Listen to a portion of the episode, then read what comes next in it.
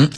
中国人民大学国际关系学院副院长金灿荣就认为啊，美国的系统性非正义就是其制度和社会生活都对少数族裔不公平。在新冠肺炎疫情肆虐的当下，这个问题集中的体现了出来。系统性非正义就是它整个制度还有社会生活都对少数族裔，包括非洲裔这个美国人不公平，包括就业、教育、住房、医疗都不公平。医疗上在黑人呢失业率高，就是他从业的话，他那个工作啊收入也不高。就整体来讲，黑人的贫困率是比较高的，贫困率高就导致他医疗保险是很差的。美国是商业保险为主，那商业保险是就看你收入的，你收入高，你保险确实会非常好。哎，但是呢，如果你收入很低，你可能就没有保险，或者保险非常的低，根本不能负担大病。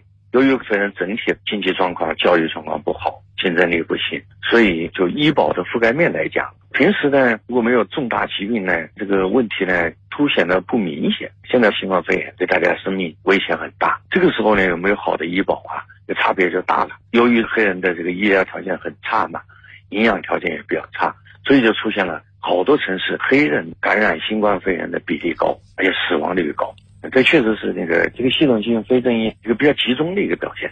这次波及全美的抗议活动啊，之所以规模如此之大，范围如此之广，和在国内控制新冠肺炎疫情不利是有相当的关系的。我们继续来听金灿荣的分析。应该说是这个事件啊，现在这个引发的这个反弹呢这么大，它是多重原因吧？有历史的原因，有这个现实的原因。因为新冠疫情的影响，现在美国经济是瘫痪的，现在美国的失业率啊非常高，失业人数超过了四千万人。这个里面多数也是少数族裔，所以他们现在生活没有着落，他是靠政府的救济。政府救济实际上是很少的了，那一点救济就是维持那个叫基本的生活。这个生活是不体面的，没有尊严的。然后很多人呢在失业的边缘，他心里一定是很焦虑的，本身就很愤怒，所以他是几方面这个怒火啊被点燃的一个结果。长期的历史不公正，最近的生活的困境，还有包括对特朗普防御不力不满。